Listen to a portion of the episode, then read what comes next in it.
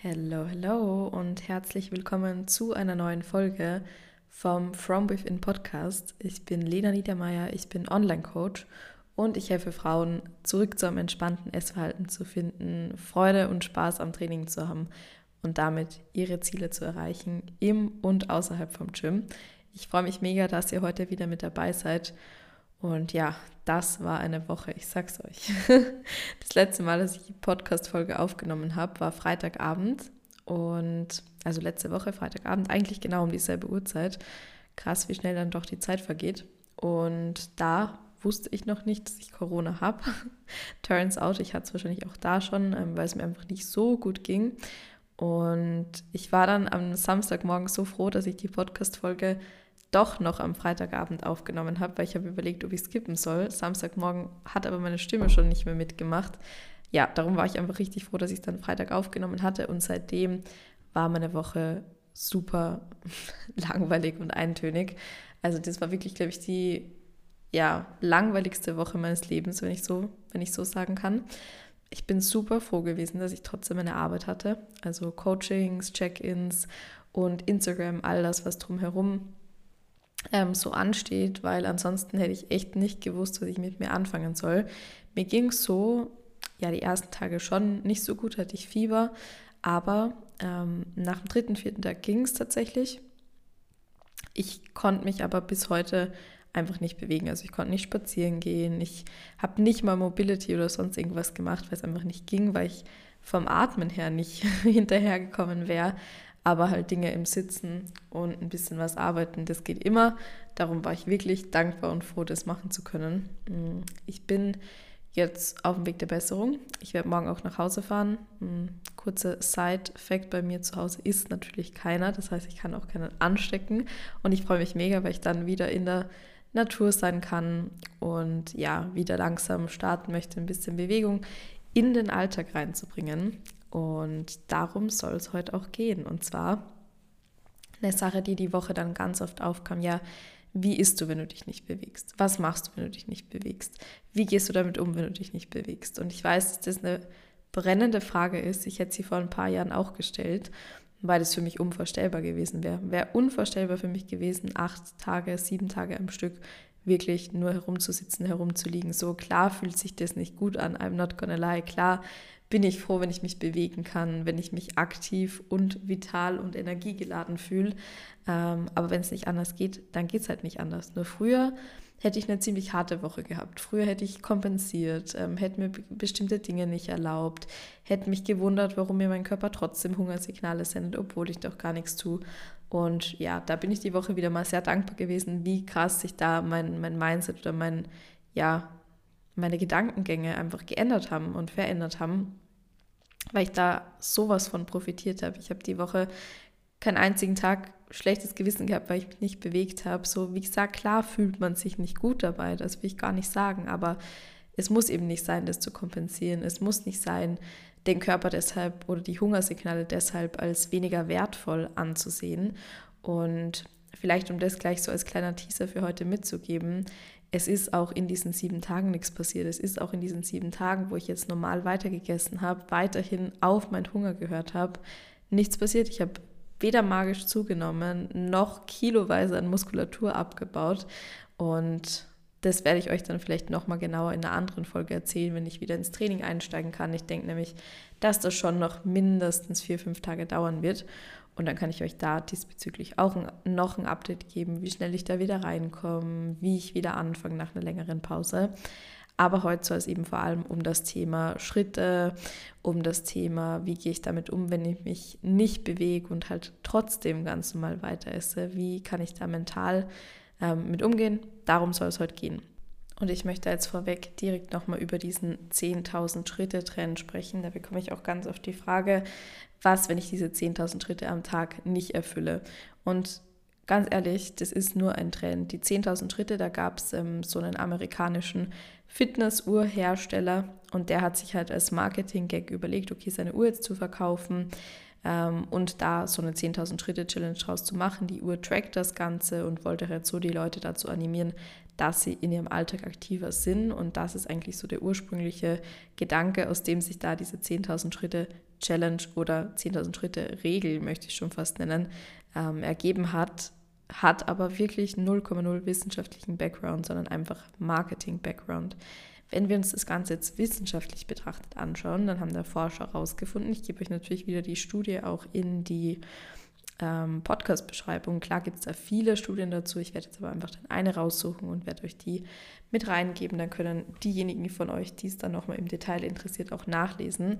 Und zwar zeigt uns diese Studie, dass ab 7000 Schritten am Tag keine Additional Health Benefits mehr erkannt werden können. Das heißt, wenn wir 7000 Schritte am Tag gehen, dann sind diese Dinge aufgrund dessen wir eigentlich unsere Spaziergänge machen sollten, ähm, wie zum Beispiel unsere Herzgesundheit, kardiovaskuläre Gesundheit eben, die sind dann gesättigt. Das heißt, wenn wir da 7000 Schritte machen, dann haben wir auf jeden Fall einen guten Teil dazu beigetragen, gesünder alt zu werden oder eben auch älter zu werden. On top of that können wir diesbezüglich dahingehend keinen Mehrwert mehr entdecken, beziehungsweise ja, mehr ist nicht immer mehr, auch in diesem, in diesem Bereich. Nur leider ist es oft so, dass viele gar nicht mehr Spaziergänge machen, um sich selbst was Gutes zu tun, für die Mental Health oder für die ja, körperliche Gesundheit, sondern einfach um Kalorien zu verbrennen, um sich das Essen zu verdienen, um zu. Und wenn wir halt aus dieser Einstellung spazieren gehen und jetzt aber eine Phase haben, wo wir es vielleicht nicht können, weil wir krank sind, weil wir vielleicht aber auch einfach mal die Prioritäten woanders setzen, in der Prüfungsphase, in einer stressigen Phase auf der Arbeit, kann das halt mental zu einem richtigen Verhängnis werden, wenn man den ganzen Tag drüber nachdenkt, ähm, diese Schritte noch gehen zu müssen, diese Schritte noch offen zu haben, wenn man vielleicht sogar seinen Tag irgendwo danach ausrichtet. Und ich kenne das alles, ich spreche ja da überall aus Erfahrung. Und ich sehe das auch bei meinen Kundinnen immer, wenn sie zu mir ins Coaching kommen, dass viele einfach ein sehr, sehr hohes Schrittepensum fahren, das eben definitiv nicht nötig ist. Und da arbeiten wir definitiv gemeinsam dran. Ähm, und da habe ich bisher mit jeder Kundin echt tolle Erfolge gesehen. Denn wenn man sich mal traut und wenn man wirklich zulässt, weniger Schritte zu gehen, wirklich auf den Körper zu hören, wirklich Regeneration in den Alltag zu integrieren, nicht krampfhaft an irgendwie der Zahl festzuhalten, dann merkt man auch mal, dass der Körper endlich wirklich auch zur Ruhe kommen kann, dass der Körper endlich auch an den Rest Days mal wirklich Rest bekommt und keine 15.000 oder 20.000 Schritte mm, oder mehr, wissen wir ja. Und das ist einfach genial. Nur oft braucht es halt einfach diese Anleitung und diese Step-by-Step Schritte zu reduzieren mit jemand anderem gemeinsam, dem man wirklich vertraut, um dann da eben auf dieses Pensum rauszukommen und um überhaupt mal zu sehen, wie genial es sein kann, ein gemäßigtes Maß an Schritten zu gehen.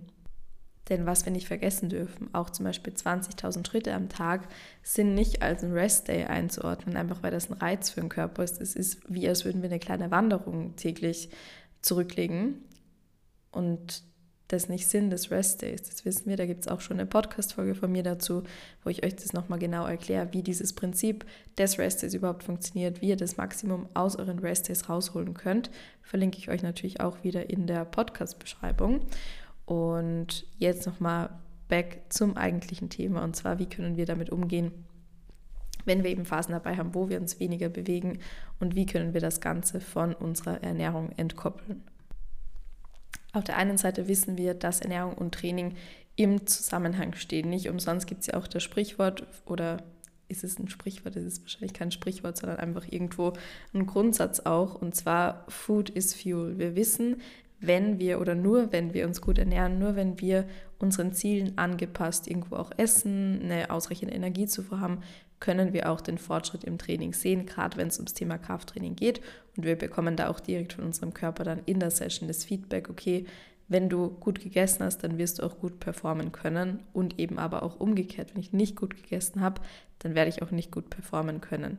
Das schon mal ein sehr wertvoller Punkt des Krafttrainings. Man muss wirklich auf seinen Körper hören, man muss wirklich auch in den Körper reinspüren.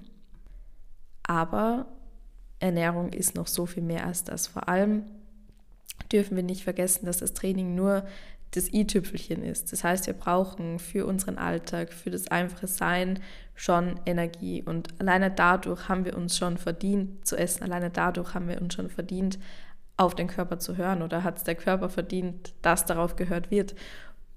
Ich möchte das mit einem ganz einfachen Beispiel verdeutlichen. Und zwar das Hungerbedürfnis ist ein ganz normales Bedürfnis, wie auch alle anderen körperlichen Bedürfnisse. Wenn wir jetzt auf die Toilette müssen, wird niemand sich denken, okay, nee, jetzt war ich gerade. Ich kann jetzt nicht aufs Klo gehen. Ich war vor zwei Minuten gerade oder ich war vor zwei Stunden gerade. Ich darf doch jetzt nicht wieder auf die Toilette gehen. Ich warte jetzt. Jetzt ist gerade nicht meine Klozeit. Ich warte jetzt noch bis 14 Uhr, dann erlaube ich es mir wieder auf die Toilette zu gehen. Nobody ever said it. Niemand wird das jemals sagen. Und warum tun wir das unserem Körper aber an, wenn es ums Thema Hungersignal, wenn es ums Hungerbedürfnis geht, was genau das gleiche Bedürfnis ist, auch wie wenn ich den Drang habe, auf die Toilette zu gehen. Da sagen wir auch, okay, ich habe gerade gegessen, ich darf jetzt nicht essen, mein, mein Lunchtime ist erst um 14 Uhr, ich muss jetzt noch zwei Stunden warten. Und das ist überhaupt nicht das, was unser Körper eigentlich brauchen würde. Und ich finde, durch dieses Beispiel kann man das eigentlich ganz gut in Perspektive setzen und sich da wieder so ein bisschen auf den Boden der Realität zurückholen und das probiert ihr jetzt, wenn euch das schwerfällt, an eurem nächsten Rest-Day oder an jedem anderen Tag, an einem Tag, wo ihr krank seid. Probiert es einfach mal aus, wirklich auf die Signale eures Körpers zu vertrauen und ihr werdet merken, dass ihr wesentlich schneller wieder fit seid, dass ihr wesentlich schneller wieder gesund seid oder dass ihr einen viel, viel besseren Restday habt. Denn ja, wir bewegen uns am Restday vielleicht weniger. Ja, wir bewegen uns weniger, wenn wir krank sind. Nur heißt das, dass unser Körper nicht den gleichen Hunger haben darf. Heißt das, dass unsere Hungersignale, nur weil wir mal weniger machen, weniger wert sind? Na, eigentlich nicht. Denn wenn unser Körper uns das Signal sendet, hat es immer einen Grund. Der Körper wird dir nicht ein Signal senden ohne Begründung, ohne Sinn vor allem wenn wir krank sind, signalisiert uns unser Körper ja auch, okay, bleib liegen und spar dir die Energie auf, die brauchen wir gerade für andere Dinge, die brauchen wir gerade, um gesund zu werden, um zu regenerieren. Und am Rest Day wiederum ähm, summieren sich ja die Reize aus den vergangenen Tagen, aus den vergangenen Trainingssessions oder aber auch aus dem Alltag, der ja auch irgendwo eine Belastung für uns ist, die summieren sich auf. Und wir wissen, dass unser Körper zum Beispiel von einer Trainingssession 48 bis 72 Stunden für die Regeneration braucht. Ähm, und diese 48 bis 72 Stunden, die laufen natürlich auch an unserem Rest Day ganz normal weiter. Demnach, gerade da ist es wichtig zu essen. Wir setzen in unserem Training nur den Reiz, das wirkliche Wachstum findet während der Regeneration, während der Erholung statt. Stellt euch mal vor, dass das Wachstum wird nur an Trainingstagen oder nur im Training stattfinden. Da wird niemand, never ever, Progress machen. Das wirkliche Wachstum findet immer an unseren Restdays, in unseren Pausenzeiten, in unseren Deload-Wochen und so weiter statt. Das ist ein genauso wichtiger Bestandteil wie auch das Training. Ähm, ganz genauso wichtig. Das eine funktioniert nicht ohne dem anderen. Und das ist jetzt eigentlich ein ziemlicher Rant allgemein geworden über das Thema Rest und so weiter und so fort. Aber ich bin so froh, dass meine Stimme seit heute wieder richtig gut mitmacht. Ich hatte schon Bedenken, dass ich keinen Podcast aufnehmen kann, weil gestern war es noch nicht so super. Und das mache ich gar nicht, wenn ich da eine Woche auslasse. Ich richtig schlechtes Gewissen. Und irgendwo, mir macht es halt auch so Freude. Demnach, ja, bin ich einfach froh, euch da jetzt mit einer Folge versorgen zu können. Ich habe gerade in dem Moment ähm, auch mein YouTube-Material an meine liebe Cutterin gesendet. Ich habe jetzt eine Person gefunden, die mich da unterstützt, was das Schneiden betrifft, weil ich einfach weiß, dass meine Kapazitäten maximal gerade ausgelastet sind, was die Arbeit betrifft. Und ich auch weiß, dass ich ein Studium habe, das am 15. November wieder losgeht. Also ich mache jetzt nochmal ein ähm, Studium, das aber ein bisschen in eine andere Richtung geht, im Bereich Sportwissenschaften mit einem etwas anderen Fokus. Ähm, das mache ich online, berufsbegleitend, ähm, ist auch privat zu finanzieren, tatsächlich ja auch eine Menge Geld, aber das ist mir wert. Ihr wisst, ich investiere nichts lieber außer in mich selber und in Bildung und in Weiterentwicklung und ich freue mich mega drauf. Nur da geht es auch dann die nächsten Wochen bei mir wirklich darum, meine Alltagsroutine so zu gestalten, dass sich das definitiv ausgeht, weil jetzt gerade, ganz ehrlich, wüsste ich nicht, wo ich es unterbringen soll. Und äh, das Thema YouTube, das wollte ich schon so lang machen. Ich habe mir dann auch eine Kamera geholt, weil ich wusste, okay, wenn ich die habe, dann werde ich es einfach umsetzen.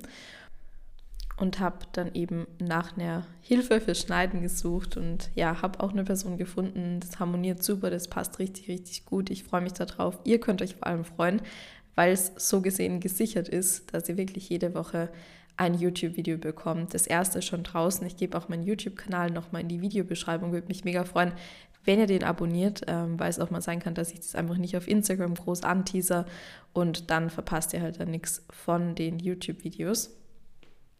Der zweite Vlog, wie gesagt, das Material habe ich jetzt gerade nochmal angeguckt, habe es ihr geschickt und der kommt dann diesen Donnerstag online. Das wird ein kurzer Vlog mit einem kleinen Corona-Plot-Twist mit drin und auch ein QA, das ich jetzt dann heute noch aufgenommen habe, ähm, wo ich einige Fragen beantworte, wie zum Beispiel, wann bei mir so dieser Turning Point kam, dass ich wusste, dass ich jetzt was verändern muss, bezogen auf die Essstörung damals, oder ob ich introvertiert bin, ob ich alleine lebe, ob ich mit jemandem gemeinsam lebe. All diese Dinge habe ich euch mal beantwortet.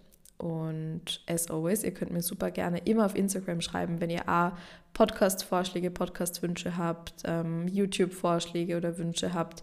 Und dann bin ich euch da wirklich auch dankbar oder generell für Reels, für Content. Ihr könnt mir das super gerne schreiben. Ich freue mich auf den Austausch und wünsche euch jetzt einen wunderschönen Morgen, Mittag oder Nachmittag, wann auch immer ihr die Podcast-Folge hört. Und im Endeffekt auch einen schönen Abend, weil das sage ich nie dazu. Oder sage ich nie Mittag, ich weiß nicht, irgendeine Sache lasse ich immer aus. Das habe ich mir das letzte Mal schon gedacht. Whatever, ich wünsche euch eine schöne Zeit, wann immer ihr die Podcast-Folge hört.